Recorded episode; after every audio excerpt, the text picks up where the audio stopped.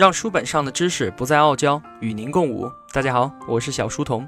阔别了将近一个月啊，终于又和大家见面了。今天开始和大家分享，为大家解读的这本书《煌煌巨著：激荡三十年》，作者吴晓波。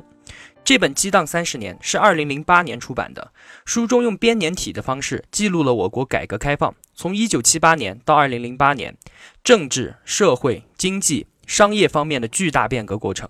三十年风起云涌扑面而来，八千路英雄豪杰绝尘而去，激荡三十年，记录了上百位主人公，为我们铺开了一幅波澜壮阔的历史画卷。这些主人公多到我无法一一列举，只能给他们冠以企业家和改革先锋的称号。作者吴晓波并没有用传统的教科书或者是历史书的方式来写这部著作。吴晓波说，他不想用冰冷的数字或者是模型淹没人们在历史创造中的激情、喜悦、呐喊、苦恼和悲愤。历史啊，本来就应该是对人自身的描述，它应该是可以触摸的，是可以被感知的。它充满了血肉、运动和偶然性。激荡三十年是会令每一个了解它的人心潮澎湃的三十年。它展现给我们的是中国改革进程中所有个体的成功、失败，以及背后无法言语的曲折痛苦。当年那些曾经轰动一时的争论或者个案，在我们今天这一代人看来，或许早已变成了喜笑怒骂的历史故事桥段。但是啊，当我们透过时光的长河，触摸曾经离我们很远却又分明很近的中国改革史的时候，一种悲情油然而生。这也是为什么我第三本书要选择为大家解读这本《激荡三十年》，解读这段往事的原因。当今我们每一个人依然还身处在这一场巨大的翻天覆地的变革之中，我们每一个人都如同暴风雨中的沙粒一样，被改革的巨浪裹挟向前。我们应当了解这场改革从开始到现在的演变过程，这为我们每一个人在如何选择前进方向的问题上是具有巨大的指导意义的。正所谓。以铜为鉴，可以正衣冠；以人为镜，可以明得失；以史为鉴，可以知兴替。而且啊，那些曾经如烟花一般绽放过的改革先行者们，有的依旧辉煌，有的却归于尘土。但是无论沉浮，他们每一个人的名字都值得我们这些后来人铭记，因为啊，正是他们用自己的智慧、辛劳、青春，甚至是生命，填平了中国大国崛起的道路。在之前的节目里，解读一课经济学的时候，我跪拜了罗振宇；解读经济学通识的时候，我膜拜了作者薛兆丰。按照小书童的尿性，今天肯定是要跪舔吴晓波的。那我就开始了。吴晓波，一九六八年出生，一九九零年毕业于复旦大学中文系新闻专业。毕业之后就进入新华社浙江分社，从此开始了他的商业记者的生涯，一干就是十三年。在此期间，他一直在报纸上刊登专栏文章。吴晓波自己说啊，这是他锻炼自己文笔最好的途径。在他三十岁的时候就开始写书了，从此一发不可收拾，每年一本书的发行量。从大败局、穿越玉米地、非常营销、被夸大的使命，到大败局二、激荡三十年、跌宕一百年、浩荡两千年，历代经济变革得失纷纷面世。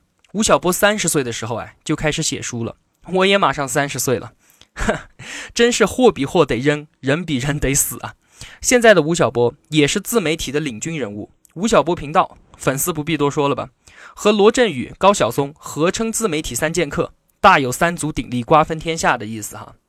吴晓波啊，说他自己人生很有阶梯感。三十岁之前，他从来不考虑钱的问题，专心做自己的记者。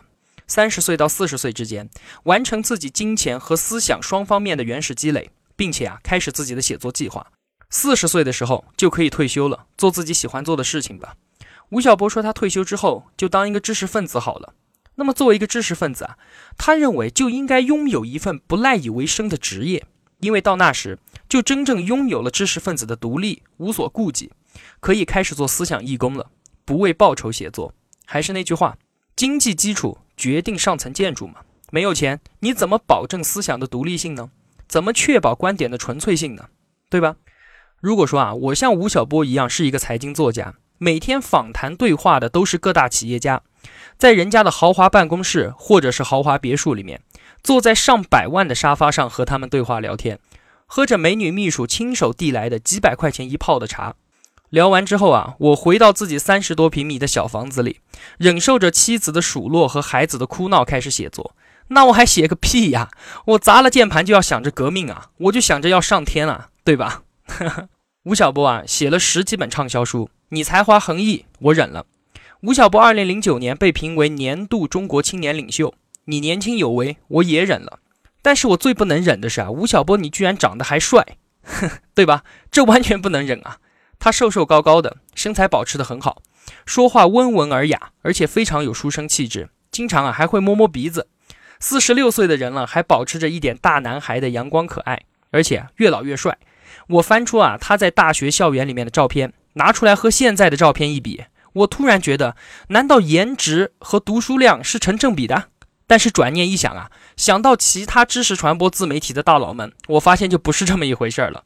其他还有谁？高晓松，胖子；梁宏达，胖子；罗胖，听称呼就知道是个胖子啊。当然也不是说胖子不帅哈。不敢拉仇恨的，但是他们都没法和吴晓波比啊。还有财经狼眼郎咸平，台湾白头发老爷爷，他和吴晓波只相差十二岁，但是啊，看上去完全就是两代人。吴晓波真的是看上去很年轻，也就三十多岁的样子。有一个事情啊，吴晓波他自己说的，话说有一位他的读者没见过他，到吴晓波家里面来找他，吴晓波开门，读者说：“嘿，你爸呢？我找你爸有事儿，叫他出来。”这到底是真事儿还是段子啊？我靠！不过说真的啊，吴晓波就是那种看上去很讨人喜欢的类型，对吧？最近啊，第十届企业家作者榜揭晓，就是今年三月份的事情。前两个月，吴晓波以七百五十万元的版税位列第一，排在后面的都有谁啊？第二名逻辑思维罗胖六百万，后面是万达的王健林和腾讯的马化腾，分别以四百一十五万和四百万排在第三位和第四位。看见这个榜单之前，我真不知道王健林和马化腾他们还写书的。为什么这么大的商业帝国的掌门人还能有时间写书呢？可能也是我自己太孤陋寡闻了哈。所以啊，吴晓波不仅仅是单纯的财经作家和作者，他还是企业家。二零零二年的时候啊，吴晓波就开始运营自己的图书项目，他是蓝狮子财经图书出版人。激荡三十年就是吴晓波自己的蓝狮子和中信出版社联合出版的。说回《激荡三十年》这本书，话说啊，在二零零四年的时候，吴晓波在哈佛大学做访问学者。有一天，他和哈佛大学里面几位教授啊在一起搞了一个座谈会。座谈会的主题呢是中国公司的成长之路。在这次座谈会上啊，吴晓波深深地感觉到中国企业的研究是那么的薄弱。他说啊，我们不但缺乏完整的企业案例库和信息采集系统。而且啊，都还没有形成一个系统化的企业历史变革的描述，还有关于中国公司的所有判断与结论，都建立在一些感性的、个人观察的，甚至是灵感性的基础上面。于是乎，如何为零碎的中国当代企业史留下一丁点东西，成为了当时吴晓波最想做的事情。激荡三十年的写作想法就这样孕育而生了。但是啊，我们要知道，站在吴晓波身后看待他想做的这件事情，是面临很大困难的。其实，吴晓波当时既没有经历过历史专业写作训练，他也不是学经济学出身的，唯一能够依赖的就是多年从事传媒工作的经历，让他接触到大量的商业事实，有幸能够亲历现场。可是啊，要完成一次跨度长达三十年的宏大叙事写作，对吴晓波的学术基础、掌握历史的经验、创作的技巧和方法论。都是一次考验。于是，吴晓波他开始用脚写书。他用了四年的时间，游历、访谈、对话、查阅史料、核实和写作。在二零零八年的时候，激荡三十年终于横空出世了。当时，吴晓波找到中国经济学界的泰山北斗张五常老先生为本书题字。所以啊，我们现在看到的书封面上“激荡三十年”这五个字，就是张老亲手题写的。还有啊，很有意思的是。当时，二零零四年的吴晓波啊，说自己找不到太好的工作，并且觉得没有什么更有意义的事情值得他去做的。于是啊，他和他太太在家里面算了一笔账，觉得用四年的时间来写《激荡三十年》，只要这本书能给他带来二十万的收入，那就可以了。每年五万，四年二十万嘛，就算对得起他自己四年的投入了。但是结果是啥？二零零八年，《激荡三十年》上下两册。一共卖了一百万本，每本书他赚了四块钱，哈，这个账同学们自己都会算的了吧？哈。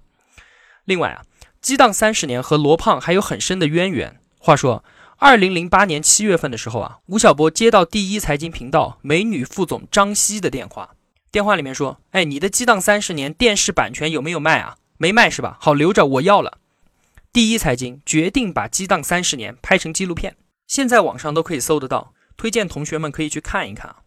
当时纪录片的预算三百万，时间呢只有四个月而已。接到电话的几天之后啊，七八个人被临时召集了起来，聚在南京。开纪录片的筹备会，会上呢，和吴晓波坐在一起的，就是从北京匆匆赶来的前中央电视台对话节目制片人罗振宇。那个时候的罗振宇啊，还没有成为今天的罗胖，他刚刚离开央视不久，还像一个江湖汉子一样，提着一把屠龙刀，四处寻找成名的猎物。那么四个编导分成了四个小组，各自分头从《激荡三十》里面扒拉材料、梳理线索，同时呢，试着联络需要采访的当事人。紧张的工作了一个星期之后，大家再次坐到一起碰头，反馈出来的问题啊，把所有人都卡死在当场了。根据两本厚厚的《激荡三十年》，编导们罗列出了一百多个采访对象。可是啊，这些人当时要么是政治家，要么是企业家，或者是经济学家，无一不是名声显赫啊。要在三个月的时间里面全部约谈采访，搞定一半都是不可能的。连着开了两天的闭门会议，气氛啊变得越来越沉重，所有人都感觉到绝望，沉默着。就在这个时候啊，罗振宇的脑袋就像被雷劈了一样啊，提出一个建议说：“哎，我们索性一个当事人也不采访，我们只采访周边的观察者，就如说邓小平南巡，讲得清楚的经历者啊，起码超过十个人。再比如说讲柳传志，采访过他的资深记者至少有两达。”在这个原则之下，即便能够采访到本人，我们也坚决绕开。哎，听到这个想法，初听好像不可思议，但是细细咀嚼，却发现啊，这真是一个天才的方法论上的革命。